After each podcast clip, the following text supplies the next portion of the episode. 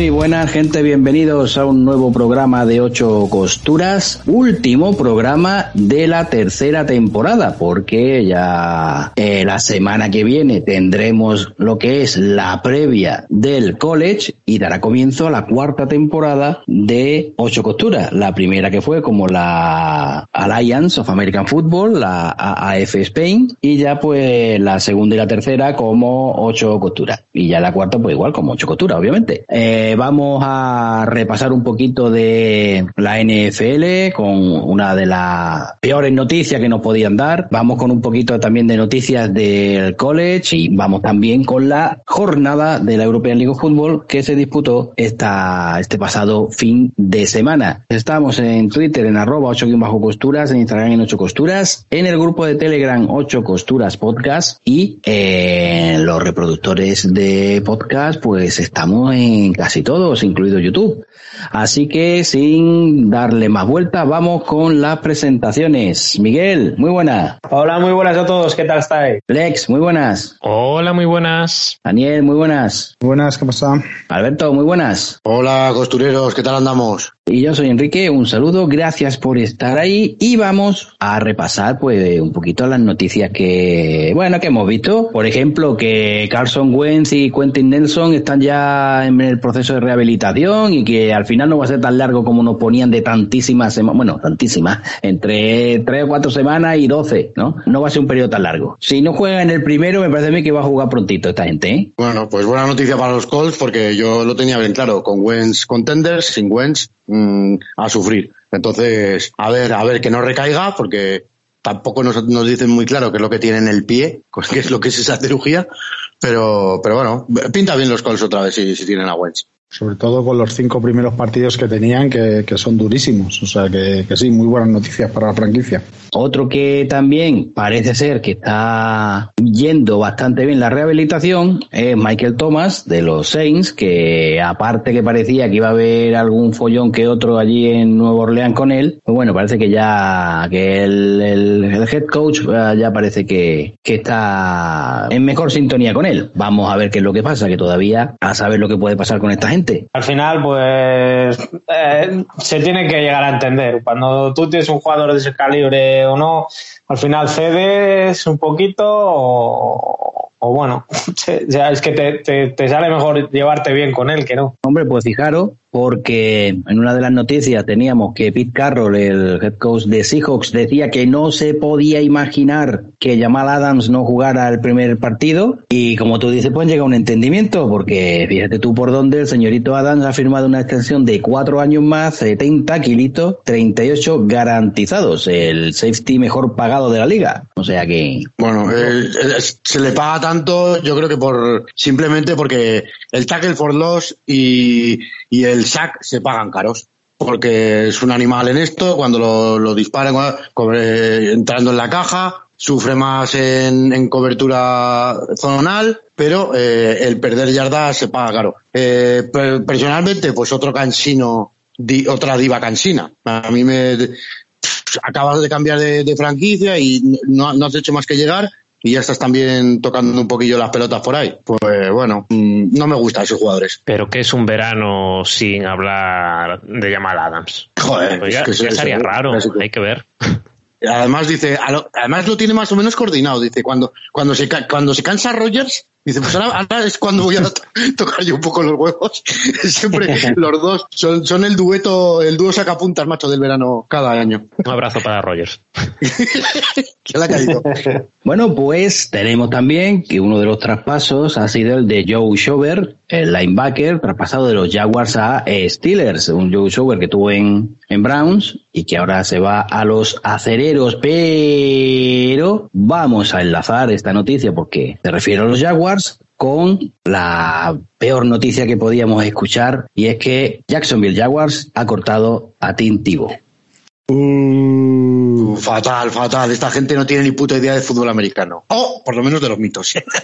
Más que nada. No, a mí me, me, me, jode bastante. Yo creo que al final sí que ha quedado claro que ha sido una maniobra de mercadotecnia y de distracción de presión al cubi. O sea, eh, Tim Tebow eh, se estaba, ha sido la primera camiseta más vendida y la segunda su segunda equipación y, y, joder, que no empiece la temporada a mí me sabe hasta mal porque muchos memes con, la, con, la, con lo de los bloqueos y tal, pero una jugada en la que te pierdas la tiene cualquiera, eso es lo primero. Y no veo yo que los Jaguars tengan unos Titans superlativos. Eh, bueno, se le dio la, la oportunidad porque por su nombre, eh, pues también se esperaba un poquito más y haya cumplido. Pasta para de camisetas y le ha quitado la presión a Trevor Lawrence hasta ahora que va a empezar, que ahora sí que ya no se la puede quitar de encima cuando tenga que lanzar. Bueno, pues más o menos porque vaya, a mí yo, por ejemplo, eh, yo estaba esperando, estaba esperando y por lo menos a mí me vi de medio bien para no gastarme mucho dinero en camiseta. Además esa iba original, ¿no, Enrique? Sí, venga, ya lo puedo decir. Sí, venga, iría original, total. Total, ahora, ahora ya. Ahora ya. bueno, y después de esta declaración de intenciones, ¿no? Que se iba a producir, nos vamos con la fantasy, con David.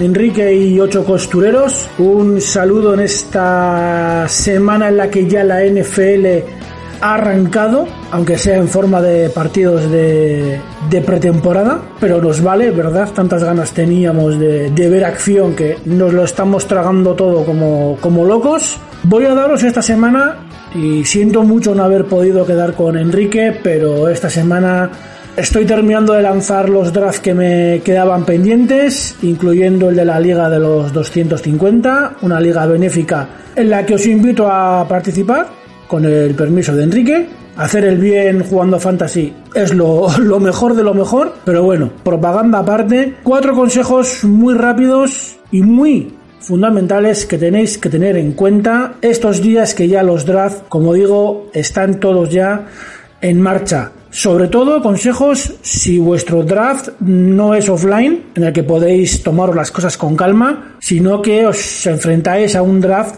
online, con un minuto como mucho va a hacer la elección y en la que hay que llegar con las ideas bien claras. El primer consejo, y lo hilamos un poco con lo que os decía de los partidos de Precision, no dejéis que estos partidos os influyan, ni para bien ni para mal son partidos de precision. Un jugador que haya hecho un gran primer partido este fin de semana pasado no necesariamente mm, va a ser parte importante del roster de ese equipo ni tan siquiera.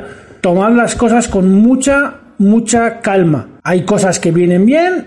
Ramón de Stevenson, por ejemplo, nos dejó a todos maravillados con su actuación pero el backfield de los Patriots sigue siendo un backfield muy complicado para Fantasy. Que Ramondre Stevenson puede haberse ganado un hueco eh, para nuestro banquillo, puede, pero insisto, la clave es puede, banquillo y no si nos fiamos solo de la precision, ¿vale? Bien por otros motivos, porque en caso este de Ramondre Stevenson Parece claro que el puesto de running back 2 lo tiene más o menos asegurado, pero no sabemos el rol del resto de jugadores. Así que cautela. Insisto, para bien o para mal. No dejéis que unos partidos que los equipos usan únicamente para probar jugadores, que generalmente serán fondo de armario del roster, os influyan a la hora de draftear. Recordad, queréis jugadores que aporten de manera regular todos los partidos. Otro consejo fundamental, ya empiezan los cortes en los equipos, pues tienen ya que ir reduciendo plantillas poco a poco. Hoy, sin ir más lejos, los Jaguars han cortado a Tintivo y si los partidos de Precision pueden dejarnos unas impresiones que no debemos mm, basarnos en ella a la hora de draftear, sí nos pueden dejar lesiones que nos pueden afectar y mucho. Estad muy pendientes estos días de los partes de lesiones.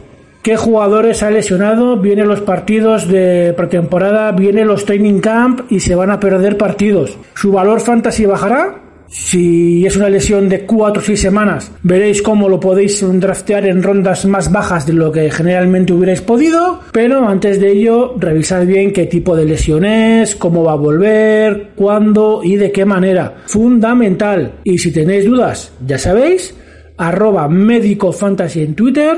Y ahí nuestro querido doctor David Rey siempre está dispuesto y encantado de ayudaros respondiendo a vuestras preguntas. Consejos muy clave, estos dos, por favor, marcároslos, remarcároslo, grabároslo a fuego. No os olvidéis de las posiciones que tenéis en el roster y de su límite. Me explico, no os emocionéis drafteando seis running backs en los primeros seis picks. Eh, os pongo un ejemplo un poco absurdo y luego mm, llegamos a la ronda 10 y nos damos cuenta de que, ahí va, si me he olvidado de que tenía que draftear un quarterback o un titan.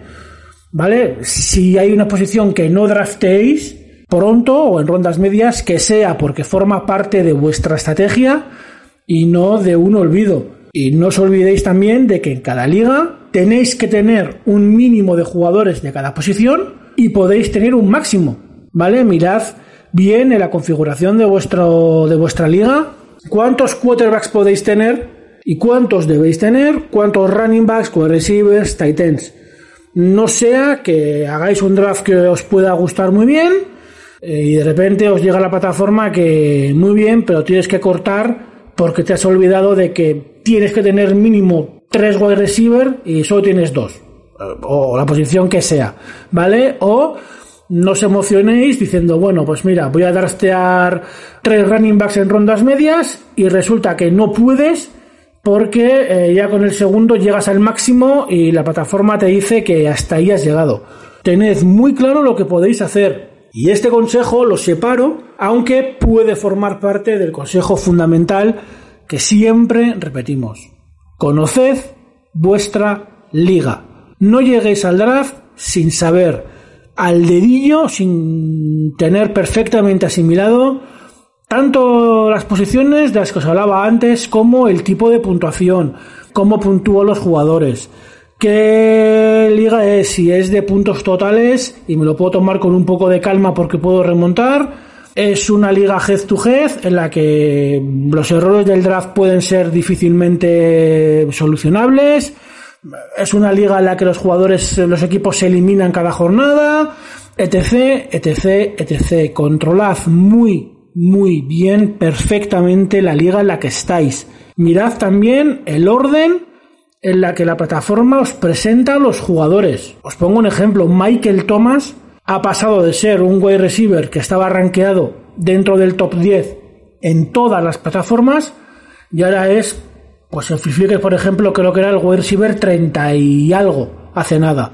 Eso quiere decir que si la plataforma os los presenta a los jugadores por su ranking en el draft, podéis draftear a Michael Thomas en una ronda media.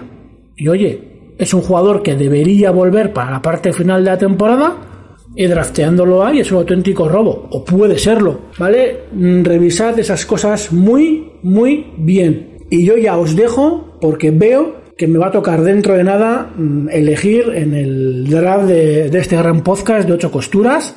Así que nada, espero que estos consejos os sirvan y si tenéis alguno más, ¿eh?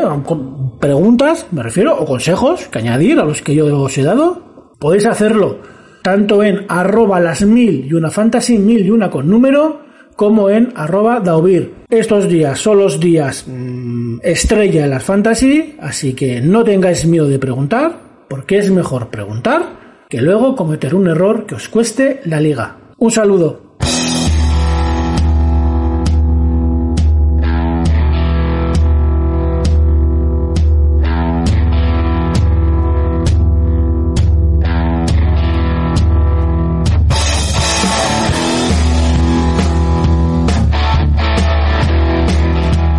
Bueno, y entramos en la sección dedicada al fútbol colegial con noticias. Eh, primero, eh, vamos a dar las que están relacionadas con este lío de universidades, porque la Big Ten, la ACC y la Pac-12 pues están metidas en conversaciones para formar una alianza. Y esta alianza pues se va a centrar en lo que es la programación de partidos, es decir, permitir que las conferencias creen emparejamiento interesante entre los equipos más importantes, ¿no? Para así que las televisiones digan, pues, oye, mira, aquí esta gente tiene buenos partiditos, ¿eh? Y así quitar un poco de esa notoriedad que está pillando la SEC. Alberto, ¿tú cómo, cómo ves esto? Los movimientos estratégicos. Eh, directamente, bueno, la, la, semana pasada hablábamos de la que había conversaciones con la Pac-12 y la Big 12 o Big 8 que la podemos llamar ahora. Eh, pues esas ya mm, no valen para nada porque ahora se han reunido los tres comisionados de la, eh, de la eh, de la Atlantic, de la ACC, de la Big Ten y de la Pac-12, como acabas de decir. Eh, ¿qué, ¿Qué es esa alianza? Pues que los primeros partidos estos de la temporada, que no son de la propia conferencia, pues que no sean contra un grupo 5 o contra un F FCS, que sean siempre entre rivales gordos, que tengan más interés a la televisión, con lo cual eh, los contratos televisivos serán más gordos para todas las conferencias, o sea, no abandonan conferencias, pero hacen una alianza de, digamos, no pretemporada, pero eh, enfrentamientos extraconferenciales. Eh, luego con eso, al tener esos enfrentamientos más fuertes, también los comités, al decidir el playoff, tienen que tener en cuenta sus partidos. O sea, es un win-win completo para, para, las tres conferencias. Es, y, un, contrata es un contraataque clarísimo claro. contra lo que se estaba echando encima, por así decirlo.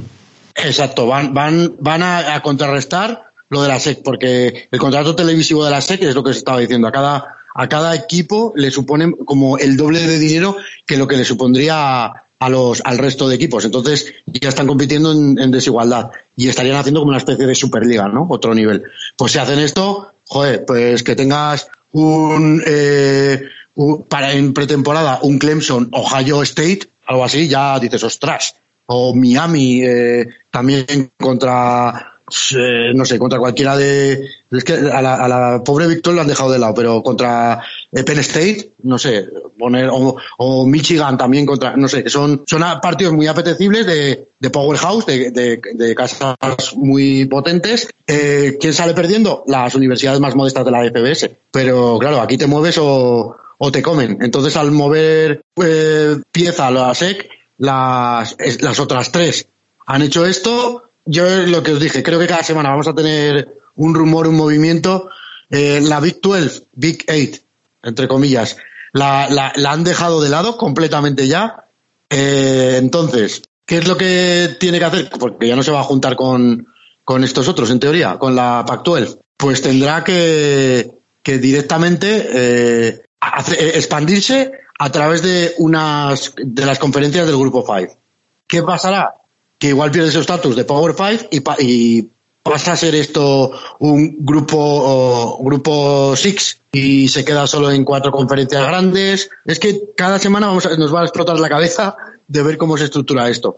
Que tampoco de, descarto que de repente digan, oye, que estos de la SECA hacen una superconferencia, pues nosotros por nuestros cojones también hacemos otra superconferencia y la dividen en, en tres o cuatro en tres o cuatro divisiones y está la SEC y una que la llamen, no sé, eh, Rita, pero la mezcla de estas otras tres, para, para que no las dejen como por debajo, ¿sabes?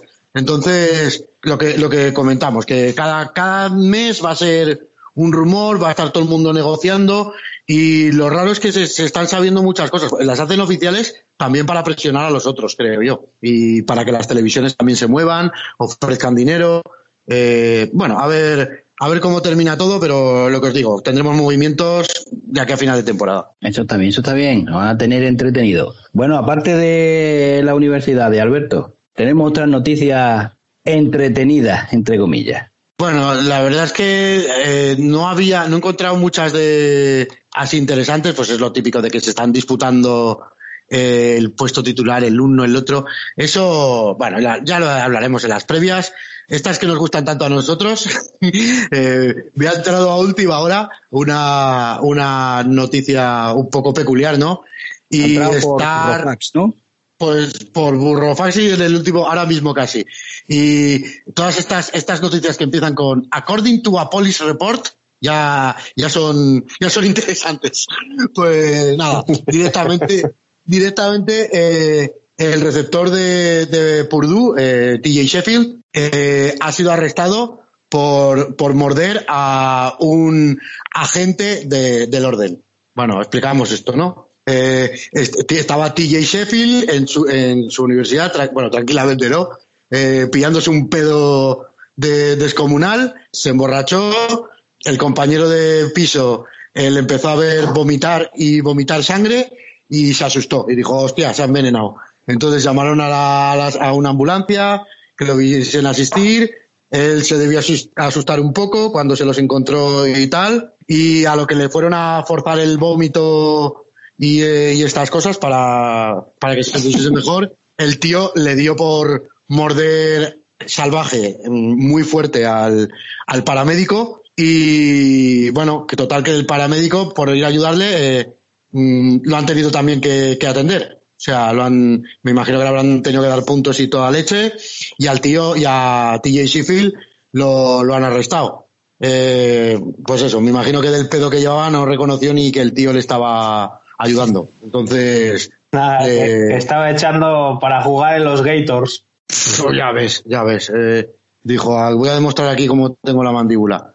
El juicio lo tendrá el 22 de septiembre y mientras tanto solo se ha filtrado el, el- este informe policial.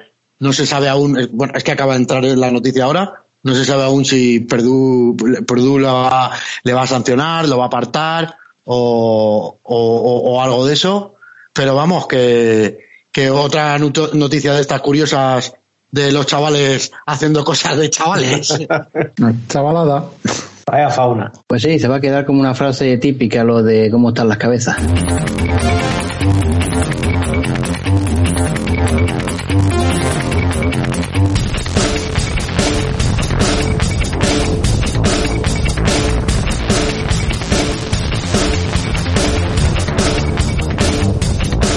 Bueno, y vámonos ahora con la European League of Football, porque se jugó la, la jornada este pasado fin de semana, pero antes vamos con algunas incorporaciones de sobre todo los Hamburgo Sea Devils, porque han metido personal a un offensive line como Oscar Sandquist y a dos defensive back, Curtis James Later, que jugó en West Texas A&M de la Division 2 y en Europa ha estado en Helsinki, en Marburgo y en Hamburgo también jugando.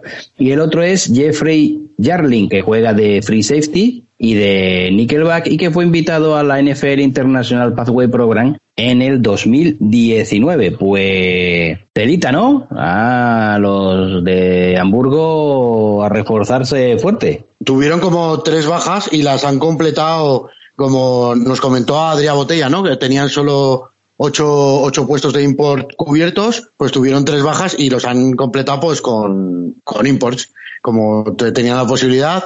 Jugadores que creo que le dan una upgrade, con experiencia eh, incluso en, la liga canadiense, en, el college estadounidense. Eh, se supone que, el equipo va a ir a mejor tras estas incorporaciones. A ver, a ver porque tampoco les ha dado tiempo mucho a acoplarse aún, pero, pero bueno, también es el miedo, el miedo este que en el último partido la han metido, la, la que estuve, eh, en el, anterior, ¿eh? que este también se lo ha vuelto a meter, el miedo de Dragons, se, se parece como que Hamburgo se está desinflando un poquito con, con el super equipo que nos parecía al principio. Yo fíjate más que Hamburgo deshacerse un poquillo, yo veo que es que eh, Frankfurt es el que ha dado un paso al frente y destaca por encima de- del resto de, de los equipos ahora mismo. Y, y de Hamburgo, pues, eh, qué decir de, de Adrià, elegido el MVP por los fans de Sea Devils, de, de sus propios seguidores, claro. Bueno, pues vamos con los resultados que se dieron este pasado fin de semana. Berlín Thunder 20, Hamburgo Sea Devils 28. Un partido que se ponía muy bien, ¿no? Para los Hamburgo Sea Devils con un 28-0, pero que la segunda parte eh, le dieron un sustito los de Berlín. Eso sí, partidazo de Adrià Botella con tres touchdowns y el otro de Jean-Claude Madín. Y los touchdowns a cargo de los españoles, como decía antes, eh, Adrià Botella elegido por los fans de Sea Devils como MVP del partido, eh, un partido que se le ponía muy plácido, como has dicho tú, 28-0, eh, los cuatro touchdowns de jugadores eh, nacionales. Y, y, no sé en qué momento eh, se desconectan el chip, pero bajan muchísimo en, no es en la segunda parte, porque es casi al final del tercer cuarto cuando empiezan a bajar el nivel y bueno, casi les cuesta un susto el, esa bajada de brazos porque estuvo a puntito Berlín de, incluso empatarlos, llegaron a estar 20-28 con posesión y, y, la verdad un partido que si bien es verdad que Hamburgos y Devil ya tiene el seed one de, de su grupo, ya es el primero, no, no tiene tampoco, no se juega nada por así decirlo, pero desde luego que tendrá que cambiar esa imagen si quiere hacer frente a, a una hipotética final contra, contra Galaxy, eh, si bien no tienen por qué enseñar las, eh, todas las cartas ahí en, en, el juego. Ahora ya yo creo que los dos han conseguido ser primeros de, de su grupo y van a jugar un poquillo al despiste con, con, los rivales, ¿no, Alberto? Sí, pero no sé, que Hamburgo lleva ya tres, cuatro partidos que está ganando en, en, la, en, la, última posesión prácticamente. Aquí empezó muy bien, con eh, Xavier Johnson iban avanzando más o menos por carrera y culminaban al final con, con, con algún pasecito a Adrià Botella y bueno, con Jean-Claude, que Jean-Claude lo vimos poco, pero cuando, cuando, cuando lo vimos fue decisivo. Eh, de repente creo que pierden el hambre, lo ven controlado, no creo que, que, que sea por, ocultar playbook. Yo creo que lo ven tan ganado que dicen esto va. Eh, sin embargo, Berlín al revés. Berlín ya se vio ¿eh? en, la primera jugada casi del, del tercer cuarto, a pesar de que iban 21-0 y aún anotó después eh, eh, Hamburgo, ya se vio que salieron de otra manera, que ajustaron. Eh, Sentavius Jones empezó a ser un dolor de cabeza, lo, fue el target principal, lo, los mató, directamente. Y no sé, yo creo que estamos viendo también a, a Galaxy más favoritos, porque Galaxy gana muy solvente y, y, Hamburgo lleva el partido de Panthers, el partido de Dragons, el partido este ahora de Berlín, no sé si me dejo alguno en el medio que todos han estado, bueno, y, y el palizón que se, que se, se llevó, de, Galaxy. Galaxy. O sea, lleva cuatro partidos que no está convenciendo. Bueno, no sí que está convenciendo, pero que a como empezó, no, no es parece otro equipo. A, es que hace.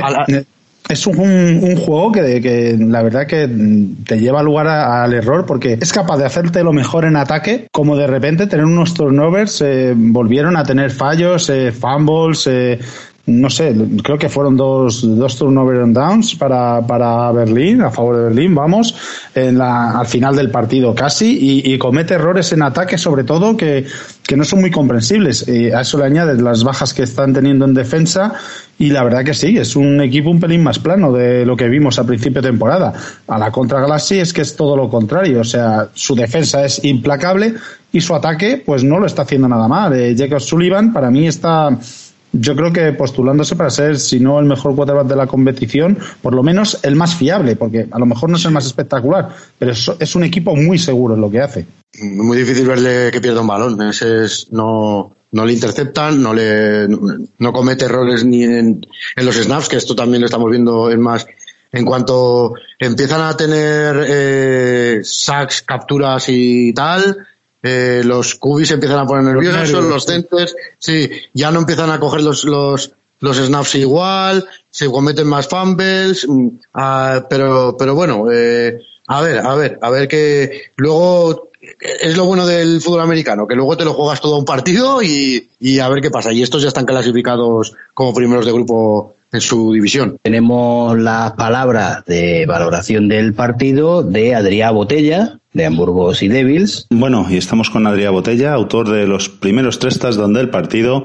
Eh, Adrián, eh, grandísima primera parte, la de vuestro equipo, dominando claramente el partido y al final si os descuidáis os pega un susto el equipo de, de Thunder. ¿Cómo has visto tú este partido? Como tú dices, creo que tuvimos un gran comienzo de partido. De hecho, jugamos tres cuartos y medio prácticamente perfectos y luego unos cuantos errores pues maquillaron bastante el resultado. Aún así, estoy satisfecho con el partido que jugamos porque realmente se pudo ver el tipo de ataque que podemos ser y el tipo de impacto que podemos tener al campo cuando hacemos lo que se supone que, tenemos que hacer sin errores y ejecutando las jugadas como tal. Y también de Jean-Claude Madin Cerezo, el receptor. Muy buenas, estamos con Jean-Claude Madin Cerezo y bueno, hemos podido hablar antes con Adrián Botella. Eh, Jean-Claude, un partido en el que primero lo teníais claramente dominado, tú también conseguiste anotar un touchdown con 28-0 a favor, parecía que estaba todo hecho y al final casi os dan un susto. ¿Cómo has visto tú este partido? Hola,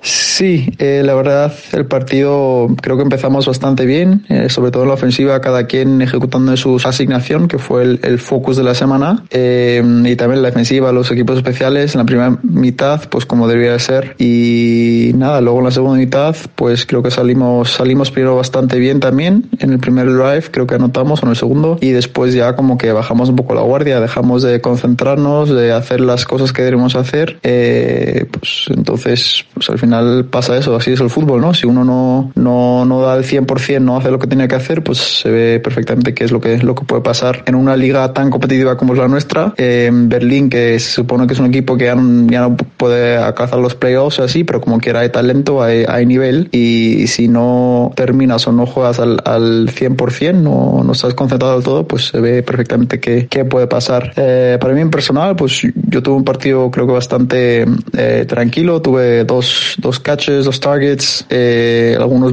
bloqueos buenos, otros fallados, cosas que todavía tenemos que trabajar, pero en total en la ofensiva, sobre todo la primera, enfocando la primera mitad, estuvimos, o sea, hicimos lo que, lo que queríamos hacer, que es lo importante. Nos vamos al partido ahora que disputó Barcelona Dragons y Stuttgart Surs con la victoria de los Dragons por 30 a 12. Pues nada, segunda victoria consecutiva y se pone interesante este grupo, ¿eh? Sí, la verdad es que, bueno, es que eh, lo de Dragons, fíjate que ya lo dijimos desde hace días que estaba mejorando y ya te lo demuestran los números. De los últimos cuatro partidos, tres victorias y contra Hamburgos y Devils hasta la última, hasta el último drive con posibilidades de ganarle también es el, líder, ¿no? Quizás hubiésemos tenido un poquito de mejor eh, inicio. Y bueno, aquí que podemos destacar que los dragos son cada vez más, más sólidos, son más completos. De, de vez en cuando su juego principal de ataque es el pase, pero de vez en cuando sorprende con una carrera exterior. a, las, eh, a, la que han sorprendido con una exterior, de repente hacen una interior cuando se, se abren para parar, esta, esta, esta carrera. Eh, lo que nos está, a mí por lo menos me está dando la impresión de que Patrick Jones, el nuevo coordinador ofensivo, lee muy bien los partidos. Eh, sabe un poquito lo que más lo que necesita su equipo, no va a, su mi esquema de juego es tal, es al revés. Yo tengo estos jugadores y a raíz de estos jugadores eh, y lo que me va haciendo el rival modifico el esquema. ¿Qué, vamos a hablar otra vez? Jan Constant voy a ver si voy a intentar hacer una colecta para ver si le hacemos una estatua en la entrada del, estadio de Reus, porque lo de este tío es de, otro planeta. Yo es que lo decía el primer día ya que lo vi entrenar en el training camp, dije, este tío es otra pasta. Pero es que cada partido te sorprende con, una cosa. Otra vez, tres touchdowns, eh, vuelve locas a las defensas, retornos otra vez que, que, que, es que es un tío que es muy implicado, es de lo mejor. Eh, Zach Edwards, mira que no empezó muy, muy seguro, pero fue afinando. Eh, es que tiene, tiene que ver mucho lo que estamos hablando del que el offensive coordinator le, le ayuda a encontrar soluciones. Es que ya, ya Alberto, perdona que te corte, es que ya estamos viendo eh, alguna variación en, las jugadas de ataque. Hay Patrick Wenning, eh, sin, además con conceptos antiguos, el, el Concept, eh, hacen mucho también la, la Shallow, son cosas, detalles pequeñitos, pero que antes no se hacían Y uno de los grandes beneficiados es precisamente Jen Costain, que con una solo hemos visto como anota el touchdown eh, prácticamente solo, porque una vez en carrera no hay nadie que lo pare. Eh, Zach Edwards también se siente más seguro porque le da más opciones en las rutas. Eh, vemos cómo elaboran mejor el juego de carrera, lo varían más. La verdad que Patrick Wenning a mí me está encantando los, los partidos que lleva. Creo que le ha dado un, un toque distinto al ataque de Dragons. Eso sí, eh, la primera parte muy mal. O sea, Zach Edwards no encontraba a nadie. Eh, hubo muchos drops por parte de los receptores, también todo hay que decirlo, no hay que echarle la culpa solo al bueno de Zach. Y Llovía también. Llovía también. Pero bueno. Que yo sí coincido contigo sobre todo en eso, en que la, la incorporación de Patrick eh, a lo que viene siendo coordinador de ataque, además se le ve muy en muy buena comunión con Adam Rita. Eh, se consultan mucho los dos, se ve que se preguntan, eh, o sea, se les ve que hacen muy buen tándem ahí para llevar su ataque y, y yo creo que está siendo una de las grandes mejoras de Dragons en este tramo de la temporada, porque la defensa ya sabíamos desde el principio que, que era una defensa rocosa y dura, porque en este partido, sin Mike Tabas prácticamente, cuando más falta hacía, que, que fue al final del partido, fue cuando el equipo no le echó en falta, baja la Fue redundancia, me- que fue cuando es que de jugó hecho fue mejor. Jugaron mejor en defensa a raíz casi de la expulsión de, de Tabarres, que, que es casualidad, ¿eh? porque él no lo estaba haciendo mal. Pero, pero, pero eso es, es que vemos a Posito hacer unos partidazos, a Chelsea hacer por- eh, unos partidazos. Bueno, la acción más espectacular en defensa, eh, para mí, es el touchback que provoca eh, Jordi Brugnani. Esa es una jugada de fe. O sea, ya- ejemplo, ya ejemplo de constancia, de, de perseguir a tu jugador, de no rendirte nunca y de que las cosas, si se luchan, eh, tienen su fruto. Sí, a, a que no- le- a dos, tres yardas de entrar a touchdown David Mesa, que es un bigardo, eh, se le tira a placar, metiendo el puñetazo al, al balón y se lo consigue quitar y provocar el touchback. Eh, se echaba las manos a la cabeza Mesa. Madre mía, ¿de dónde me ha venido este? Y, y se había librado de, del placaje, creo que Andy Ver a la vez. Se le habían tirado tres dragos que le habían ralentizado cada uno la- el, microsegundo para que el siguiente llegase le molestase y que al final Jordi eh, consiguiese ese, ese turnover que fue oro. O sea, ese, eh, se, se volvía a equilibrar el partido prácticamente en, en- aquel momento y, y- a raíz de eso mm, se, se despegaron. Eh, otra cosa más, la mejora de la defensa, no le anotan un touchdown a la defensa hasta el último minuto del partido cuando ya van 36. O sea, para que veamos también el, el nivel. Eh, hablamos del arbitraje también un poquito, eh, Dani, porque Casi mejor que no, porque vaya dos expulsiones, macho. Madre eso. La expulsión de Tabarres prácticamente no le toca. Se ve que fue por lenguaje ofensivo también. No sé. mm, tampoco se le vio. Eh, Alejandro sí que se le vio que le dijo, le dijo de todo. Pero es que lo de Alejandro ya era, era, no, era flamante. falta, O sea, tiene al jugador, tiene al jugador abrazado con el balón en la mano. O sea, al quarterback lanza, pues vale, lo- si lo tiene ahí, ¿qué va a hacer? Si es que no puede desapare- de- desaparecer. Lanza y le pilla después ro- Rogin de passer. Pero si lo tiene cogido 10 segundos antes de que lance, es que no hay, no hay quien, lo, quien lo entienda eso. Claro, lo, le pita eso, le protesta, le protesta y de la calle. Porque, bueno, este árbitro nos ha, ha pitado más veces a, a Dragons, pero yo que me estoy viendo todos los partidos y no sé si Dani eh, le, le ha dado tiempo a verlo más veces, yo es que partido que lo veo, partido que la lía. Sí, la lía. Este va a es- ser es- protagonista. es malísimo. Porque lo mismo que estamos diciendo, las jugadas que nos eh, perjudica, eh, el primer down ese que nos da es un regalo. Yo estoy Y el seguro touchdown de Bertelén, eh, eh, me de gustaría verlo a cámara lenta. Yo tampoco lo tengo claro. Sí, Sí, ahí encima siendo local, lo más, eh, Surge, lo más fácil es que te lo dé fuera y nos lo da dentro y da pinta que solo pone un pie, pero bueno, que sobre todo eso, bueno, y la jugada final es ya para directamente darle un bofetón al tío. O sea, eh, 30-12, eh, se lesiona un tío de Surge, quedan dos segundos, están dándose la mano y el tío hace volver a todos para jugar esos dos segundos, macho, deja correr el reloj y ya está, y se ha acabado. Es que no, ¿para qué? Para, para que planten rodilla, es- es- 15 minutos Exacto. más en el, eh, en el, en el campo por, por hacer el gilipollas. Y, y encima el, el lesionado se tuvo que ir como de malas maneras, ¿no? Que se lo, es que no, no, no es, es de un tío que, que dudo que haya jugado a fútbol americano. Porque Pero aparte unas- de eso, que luego obvia un cascazo en una jugada, un cascazo terrible. Bueno, sí, de Wesley. que eh, ese es no, lo pero que sí. estamos olvidando. Creo que lo expulsó, eh, creo que lo expulsó. ¿Lo expulsó Sí, ah. Martel? Sí, sí, lo expulsó. ¿Lo expulsó que al final? Fue, fue flagrante, fue flagrante, hombre. Iba, Joder. eso es esto no lo habíamos comentado. El ex-Dragon, el francés, que dijimos aquí que era muy bueno físicamente, pero conceptos de fútbol andaba un poco perdido. Recién fichado por Surge. El primer day fue el segundo, no me acuerdo, fue muy pronto. Eh, una recepción de Mario Flores, con Mario Flores en el suelo ya asegurando el balón. Va al tío y se le tira contra, de- de- desde arriba al suelo contra el casco en, vamos, una jugada sucia no, hiper sucia, que no- todos nos quedamos, hostia, pero ¿cómo puede ser este tío tan guarro? Y luego Y dices, no, es Wesley Martel. destiempo, claro. Totalmente a destiempo. Pero es que encima luego te enteras del jugador que es y dices, pero ¿cómo puede ser? Que es que ha sido tu compañero, tío. O sea, es que no. Es de, de descerebrado. Es que a destiempo de que le podía haber, si le da un poco mm, en el centro, eh, vamos, conclusión segurísima. De, hasta para él mismo, Sí, de, de cómo se tiró.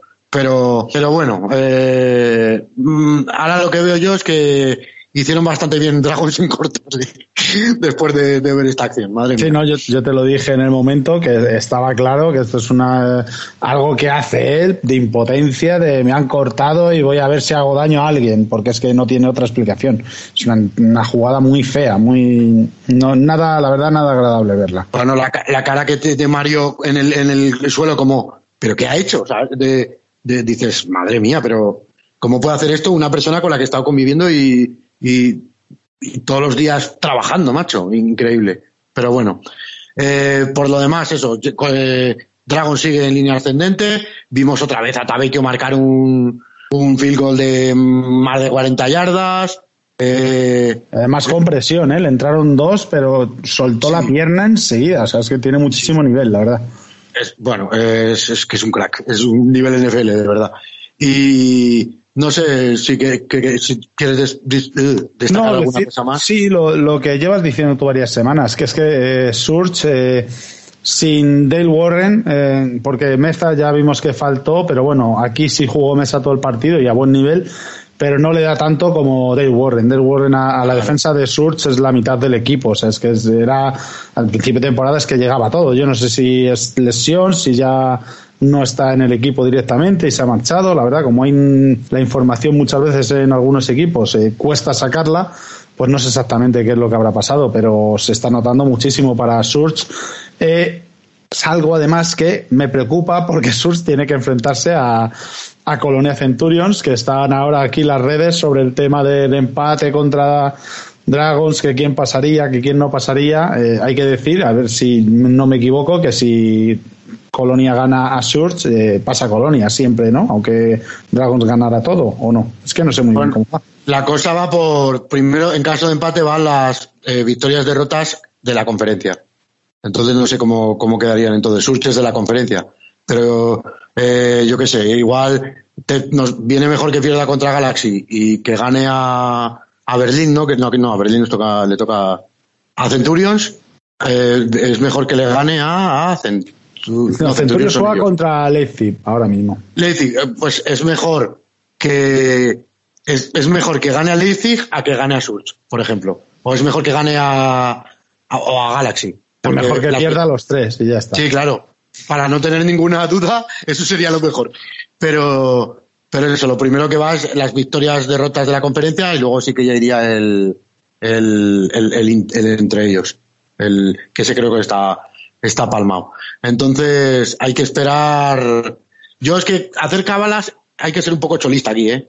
Gana tu partido, porque ya podemos estar diciendo que, no, si pierde Talche, luego llega Dragons y este sábado pierde, este domingo pierde contra, contra Berlín, ya puedes decir lo Se que acaba quieras. O sea, tú- claro. o sea, ya está. O sea, primero, lo primero, lo primero. Bueno, y vamos con el último partido y es el que enfrentó a Panthers Rocklow contra Frankfurt Galaxy.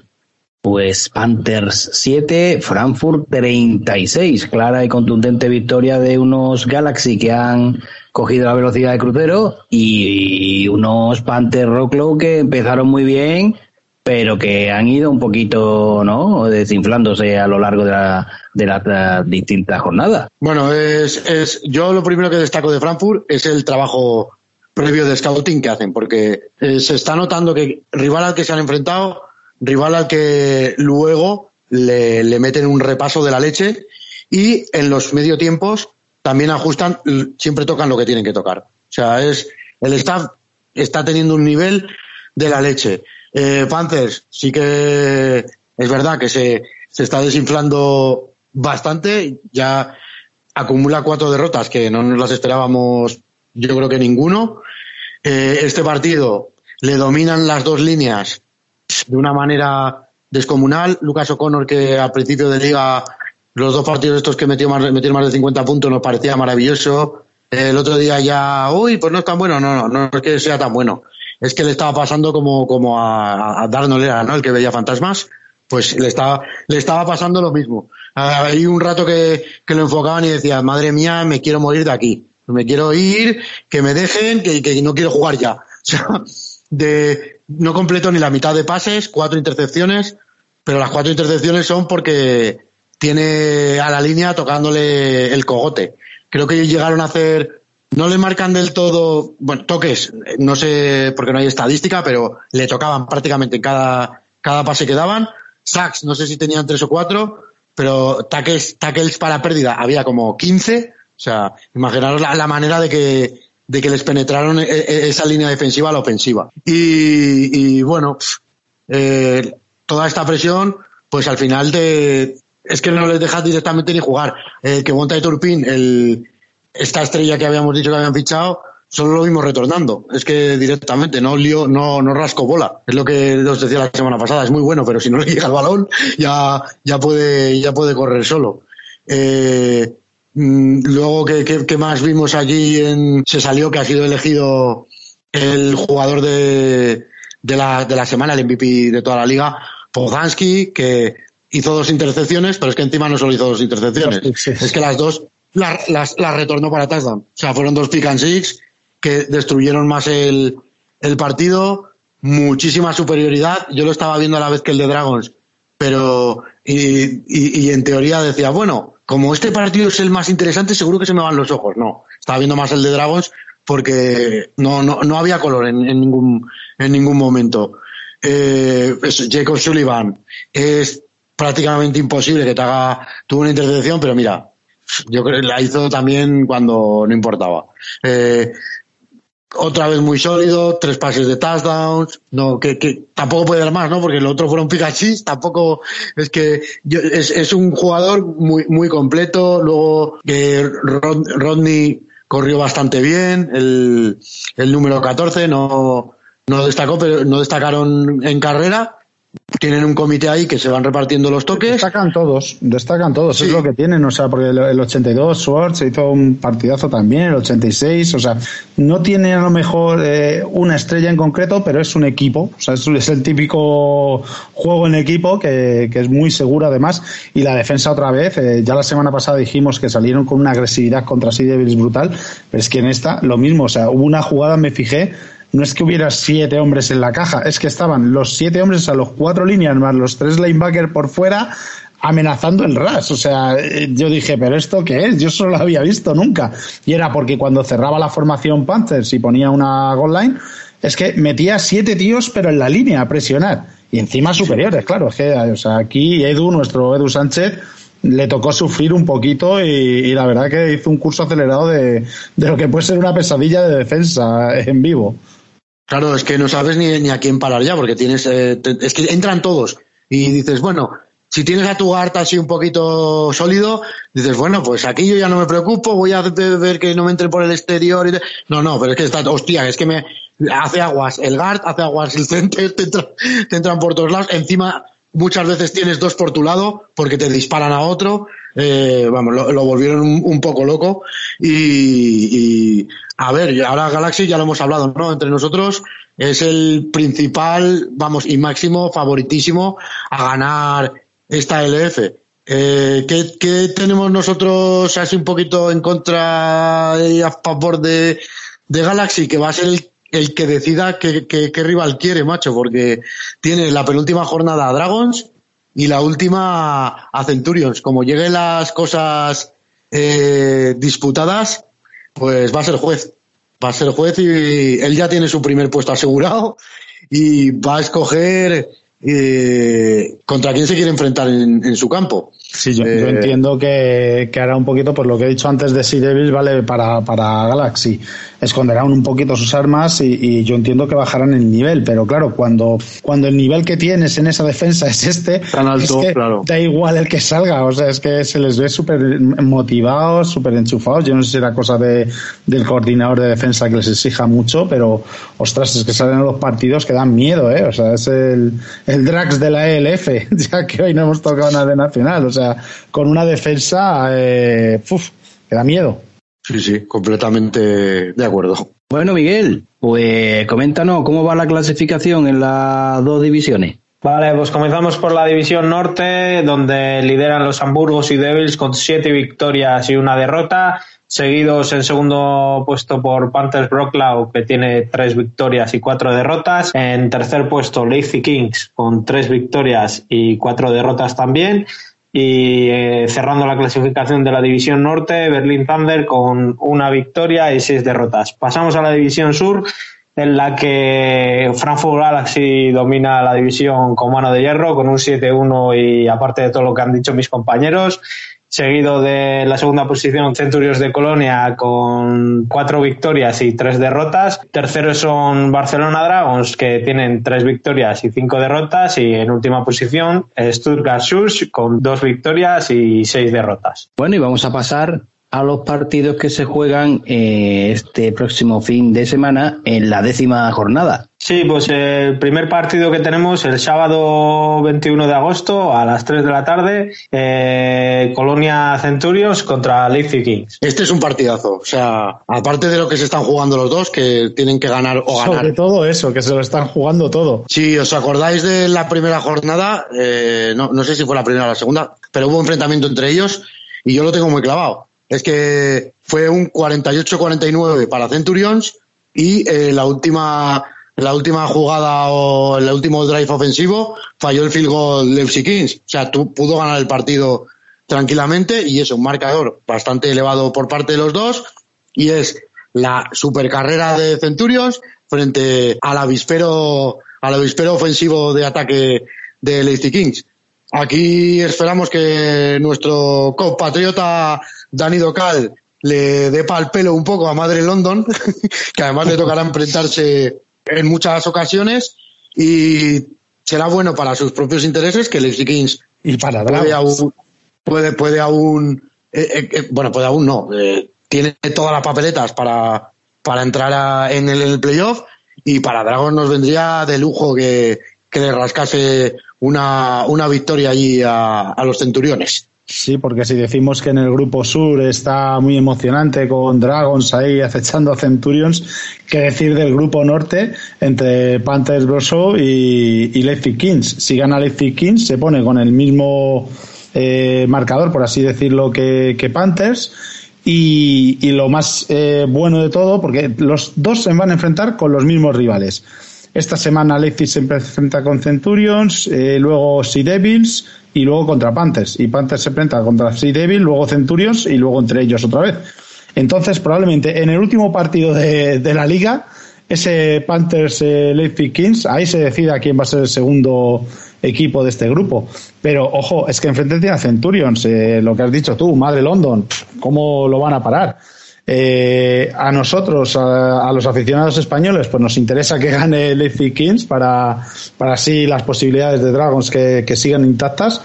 Pero, pero va a ser un partidazo por lo que se juegan los dos equipos, como dices tú. La verdad que este sí que es el partido de esta, de esta jornada. Y tenemos las palabras de Alberto Koch, el linebacker de Colonia Centurions. Bueno, después de esta semana de bye, cuéntanos un poquillo si habéis preparado algo especial para enfrentaros a Leipzig Kings, un equipo que como vosotros está jugándose la clasificación para playoffs, a vosotros falta solo una victoria de las tres de los tres partidos que quedan. ¿Cómo afrontáis este partido ante un equipo que parece que va cada vez a más? Hola, ¿qué tal? Pues el- realmente hemos machacado mucho el aspecto teórico durante esta semana con vistas a ponerlo en práctica en los siguientes entrenamientos y en el partido. Tenemos que hacer ajustes en defensa, tenemos que evitar conceder tantísimas yardas en pase como ha, venido pasando semanas atrás.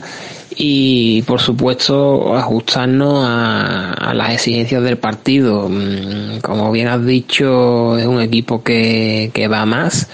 Se está jugando su place a los playoffs, quizás su situación es un poco más complicada que la nuestra a priori, por lo tanto mm, no nos cabe la menor duda de que van a venir el máximo de motivación e intensidad. Como ya dije, esto va a ser una final, son tres finales las que tenemos. Intentamos no pensar en, en matemáticas, en futuros cruces de playoffs, en futuros partidos, simplemente ir partido a partido y sabiendo que vamos a tener delante un rival que nos lo va a poner muy difícil. Por lo tanto, a pulir los aspectos teóricos que hemos ido viendo esta semana y sabiendo que ya en el partido de ida el resultado fue muy ajustado, mm, favorable a nosotros, pero eso a mí por lo menos no me sirve de aliciente ni tampoco creo que el equipo vaya vaya confiado ni muchísimo menos. Somos conscientes de que va a ser un duelo muy igualado y serán los pequeños detalles, los pequeños fallos que unos u otros tengan, eh, los factores que van a decidir el partido, sin duda y de Daniel Docal, el defensive back de Leipzig Kings. Después de una semana de bye, eh, se enfrentan contra Colonia Centurions, eh, un equipo que se caracteriza por las carreras de, de Madre London y bueno, Dani, cuéntanos, porque tú a lo mejor si te bajan al níquel o incluso a Strong Safety, como has dicho ya a ocho costuras a veces que, te ponen, a lo mejor te toca pararlo. ¿Cómo vais a plantear este partido, que para vosotros es muy importante después de la derrota de, Panthers esta semana contra Frankfurt? ¿Les podéis recortar distancia? ¿Cómo afrontáis este partido? Oh, buenas, Daniel. Eh, la verdad es que bien, bastante contentos, bastante motivados. Eh, este es un partido que yo creo que todos, nuestro equipo, sobre todo nuestra defensa, tenía muchas ganas de jugar otra vez, porque pues la última vez que jugamos contra ellos fue un muy buen partido, pero se nos escapó, se nos escapó un poco por los pelos al final, un partido que sentimos que no deberíamos haber perdido y un equipo que sentimos que no es mejor que nosotros, ¿no? Entonces, pues queremos eh, pues arreglar lo que estropeamos la otra vez, ¿no? Por así decirlo. Eh, en cuanto a Madre London y su juego de carrera, pues eh, la vez anterior que jugamos contra ellos, yo jugué como strong safety y creo que hice un papel bastante bueno. Esta semana no sé exactamente cuál va a ser mi rol, pero estoy casi seguro que va a ser pues abajo, cerca de la caja y concentrado en, en, apoyar la, en apoyar la defensa contra la carrera, que creo que bueno, que obviamente es lo más importante contra este equipo, ¿no? Así que con muchas ganas, la verdad, creo que la otra vez hice un buen partido y esta vez espero hacerlo un poquillo mejor. Y bueno, respecto a la clasificación, eh, creo que mientras jugamos nosotros contra, contra Colonia, eh, Rocklow juega contra Hamburgo. Entonces podríamos salir de este fin de semana como, como el segundo equipo de, de la División Norte, lo cual sería una pasada, la verdad. Así que nada, estaremos allí en Colonia dando todo lo que podamos y al día siguiente pues en casa echando un ojillo a, a cómo, a cómo lo hace Hamburgo. Vale, pues pasamos a la jornada dominical, eh, 22 de agosto, a la una de la tarde, Berlín Thunder contra Barcelona Dragons. ¿Cómo veis el partido de los Dragons? Pues nos van a hacer comer pronto. Yo aprovecharé para comer ahí el partido, ¿no? Que nos estaban acostumbrando los partidos fuera a jugar el domingo a las 3, pues a la una. Eh, Berlín ha encadenado ya varios, yo creo que lleva cinco derrotas seguidas, con lo, al principio dio muy buenas sensaciones. Yo creo que este partido último, eh, plantarle tanta cara a Devils, acabaron bastante, bastante contentos. Otra vez, Centavius Jones es primordial parar a este tío. Es un receptor brutal, fue eh, el principal arma ofensiva frente a Hamburgo, lo volverá a ser frente a Dragón Seguro. Eh, yo vi mucho a Crawford, que lo alinearon. El slot. El, running back. En el slot. Exacto. Lo metieron más a receptor y ponían a, un running back rollo Col Beasley, así con la melenita rubia, que no me acuerdo cómo se llamaba. Eh, y, no sé por qué apostaron. la verdad es que les fue bien, ¿eh? A partir de que hicieron eso, empezaron, eh, igual despistaron más a, los defensive backs de, de Sea Devils y, ya no se centraban en una doble cobertura, por ejemplo, a, a Jones y, pudo coger más, más balones. Pero a ver, a ver qué pasa con, contra Dragons y vuelven a, a mostrar eso. Yo creo que lo van a tener muy estudiado las dos maneras de, de jugarles. Y eh, Berlín es el primer equipo que es el único equipo que hay ya que no tiene opciones de playoff, porque hasta Surge tiene una opción muy remota si ganase todo. Eh, pero Berlín ya solo se juega la honrilla y el, el, partido, ya, ¿os acordáis el partido que, que fue en Reus? Que fue una puñetera locura, el de máximo, el de más marcador de la LF. A ver, yo es que creo que va a pasar justamente lo contrario, que van a tener los dos mm, tanto miedo y respeto que, que se va a quedar en un marcador inferior a 20 los dos equipos por, por, por las defensas. Pero bueno, ya, ya veremos qué pasa. Eso, eso es imposible en dos equipos que han quedado 60-51 hace dos semanas. Pero bueno, eh, aquí yo voy a diferir contigo solo en una cosa. No hay que comer prontito. Eh, estamos aquí, ¿dónde estás? En el aperitivo, España. Lo que hay que hacer es ver a Barcelona Dragons con un buen aperitivo. Que te dure hasta las 4 el aperitivo. ¿Eh? Esa idea es buena. Sí, claro, claro, pero esto si, si me lo echasen por los bares, ¿eh? Ya verlo ahí en un bar, pero claro, lo tendré que ver en casa, es ya, ya directamente estaré ya con la comida, seguro. Y no, eso sí, en el partido, pues eh, vamos a ver si la defensa de Dragons consigue parar a, sobre todo a Centavius, como has dicho. Y, y bueno, su quarterback demostró tener brazo también. eh, también nos metió un par de touchdowns de carrera. Es verdad que en ese partido yo creo que anotó todo el mundo. Pero es un quarterback que cuando sale del pocket eh, tiene movilidad. O sea que también hay que hacerle un poquillo ahí, un pequeño spy al, quarterback. Y, y, bueno, en cuanto a Dragons, eh, a ver si ese ataque sigue funcionando. Esas jugadas, como ya hemos dicho antes, un juego sencillo pero muy efectivo, teniendo los jugadores que tiene, teniendo a Bertelinia y ella Costa en el juego de pase sale a las mil maravillas, con Adrián Jiménez eh, cogiendo cada vez más protagonismo en el backfield, eh, ya eligiéndose como el, el running back eh, titular, le podríamos decir. Muy bien Tony también cuando sale, Tony Montón, no hay que olvidarnos de él.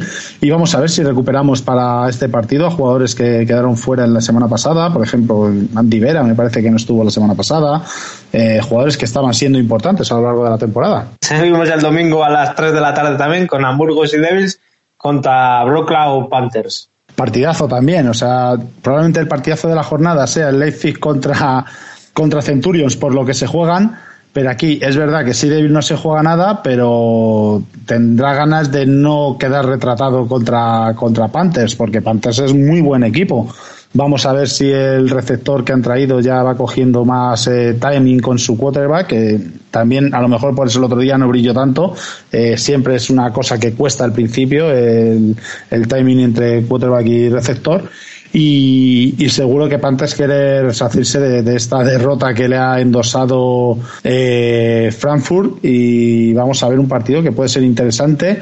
Yo creo que aquí eh, tiene que atinar mucho más el ataque de, de Sea Devils para, para no sufrir frente a la defensa de Panthers. Y tenemos las palabras de Adrià Botella, de Hamburgos y Devils. En esta semana os enfrentáis contra Panthers Rosso y bueno, hemos visto cómo han reforzado mucho sus líneas. Vosotros también habéis reforzado al equipo. Eh, importante este partido, ¿no? Sobre todo de cara a unos playoffs para que lleguéis con moral porque parece que Frankfurt eh, está jugando eh, a ser el auténtico líder de esta competición y, y a vosotros el que os dé por de lado un poquito, creo que se va a equivocar. Eh, ¿Cómo afrontáis este partido, Adri? Se tiene que decir que el hecho que, que, perdieron contra Frankfurt pues nos ha quitado bastante presión de encima. Nosotros ya estamos en playoff y estamos rankeados como número uno. Así que evidentemente es un partido que se tiene que jugar y pues saldremos a competir. Pero no tenemos esa presión sobre nosotros de ganar a todo precio porque nosotros, nuestros objetivos ya están fijados en los playoffs. Entonces jugaremos, jugaremos bien, haremos lo que tenemos que hacer, pero evidentemente no no podremos, no enseñaremos nada demasiado exótico porque seguramente tendremos que afrontarnos uh, otra vez contra los Panthers en, semifinales. Así que quedan dos partidos más de temporada que pretendemos ganar, pero sin la presión de tener que hacerlo a todo precio. Y también de Hamburgos y Devils a Jean-Claude Madín Cerezo. Y esta semana tenéis eh, un enfrentamiento contra uno de los equipos fuertes de la competición, contra Panthers. Eh, ¿Cómo veis el partido y, y, con qué aspiraciones? Porque vemos que los dos equipos os habéis reforzado mucho. ¿Con qué aspiraciones afrontáis este partido y ya casi el, el tramo final de esta competición en la que contáis como máximos favoritos y ahora está ahí Frankfurt con vosotros a la par? ¿Cómo es este partido? Vemos el partido igual que todos los otros partidos, la misma aspiración de, de, poder ganar el partido, de ganarlo. Eh, y bueno, yo creo que pasito a pasito, eh, como siempre, se queremos seguir mejorando en la ofensiva, encontrar nuestro ritmo, bueno, seguir mejorando nuestro ritmo, eh, cada quien ejecutando su asignación y al final llegar a donde, donde queremos llegar. Sobre todo en la ofensiva todavía no, o sea, digo, contra Berlín, la primera mitad pues estuvimos ahí bastante bien, la segunda pues no tanto y pues al final se trata de eso, de poder ejecutar los cuatro cuartos al nivel que nosotros queremos. Um, el rival, sí, sí, es verdad que los, las Panteras traen, traen, mucho talento, es un equipo muy, muy sólido, eh, pero como quiera, los otros equipos también son buenos equipos. Mm, lo que tienen ahora los Panteras es que esos están jugando los playoffs, um, creo que llevan ahora dos o tres derrotas seguidas y para ellos este partido es súper, súper importante para, para el resto de, de la competición. Um, pero sí, lo que, lo que dije, nosotros nos enfocamos nosotros, qué es lo que tenemos que mejorar, sobre todo en la ofensiva para, para poder ganar ese partido partido y eso es todo. Vale, recordar también que esta semana quedan en bye Frankfurt Galaxy y Stuttgart Sus. Bueno, y con esto llegamos al final de la ELF y vamos a ver si Daniel eh, va a hacer algún directo o no. Bueno, ya lo hizo ayer martes y bueno, igual nos sorprende o igual no nos sorprende. ¿Qué dice Daniel? ¿Va a descansar o...?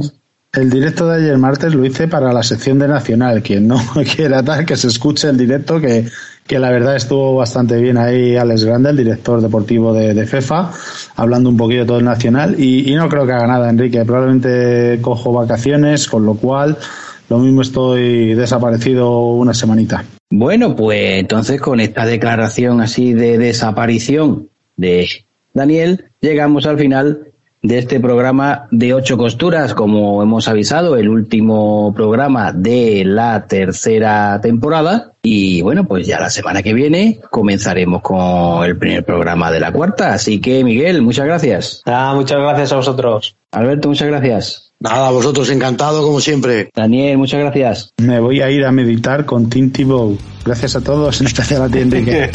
Bien, con esta meditación, pues nada, despedimos el programa. Lex ha tenido que ir antes. También muchas gracias a todos los que habéis llegado hasta aquí y os esperamos en el primer programa de la cuarta temporada la semana que viene. Adiós.